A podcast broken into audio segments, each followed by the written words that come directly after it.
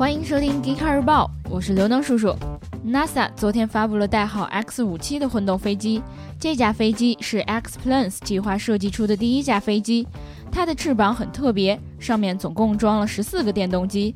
跟我们平常的理解不同的是，大量的电动机不仅降低了能耗，还保证了飞行速度。它的速度可以达到二百八十多公里每小时。此前，NASA 一直都在试验各种能降低能耗的机翼新技术，他们还在不断的探索未来飞行的一些方式。这么多电动机，肯定救活了不少电机供应商吧？最近，战斗民族的特斯拉车主发布了一段开着 Model S 过积水的视频。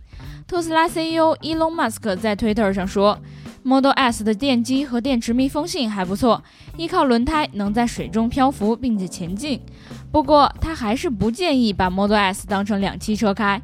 还有消息表示，特斯拉确实有计划造一辆能潜水的车，不过现在还没提上日程。你看啊伊隆马斯克手头已经有了汽车、火箭、超级高铁，其实要真打算造潜艇，这也很合理嘛？你说对吧？为了避免电动车车主找不到充电站，Here 地图和德国充电服务公司 Hubject 决定合作来解决这个问题。他们把 Here 地图和充电站信息结合，让车主更容易找到充电站。以后在 Here 地图和导航里可以查到充电站的位置、接口类型、功率以及停车位等信息。呃，报告老板，我希望能公费去德国体验一下这个服务，回来我一定出稿。在今年北京车展，观致发布了纯电概念车观致三 Q Electric。今天，观致官方表示，这款车的量产版会在明年九月上市。在今年底，观致会先投放一批样车。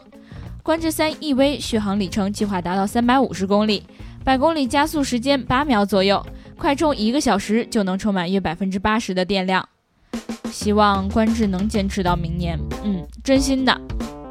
好啦，以上就是我们今天 Geekcar 日报的全部内容。记得关注我们的网站三 w 点 geekcar 点 com，同时微信搜索公众号 Geekcar 极客汽车，了解更多新鲜好玩的内容。我们明天见哦。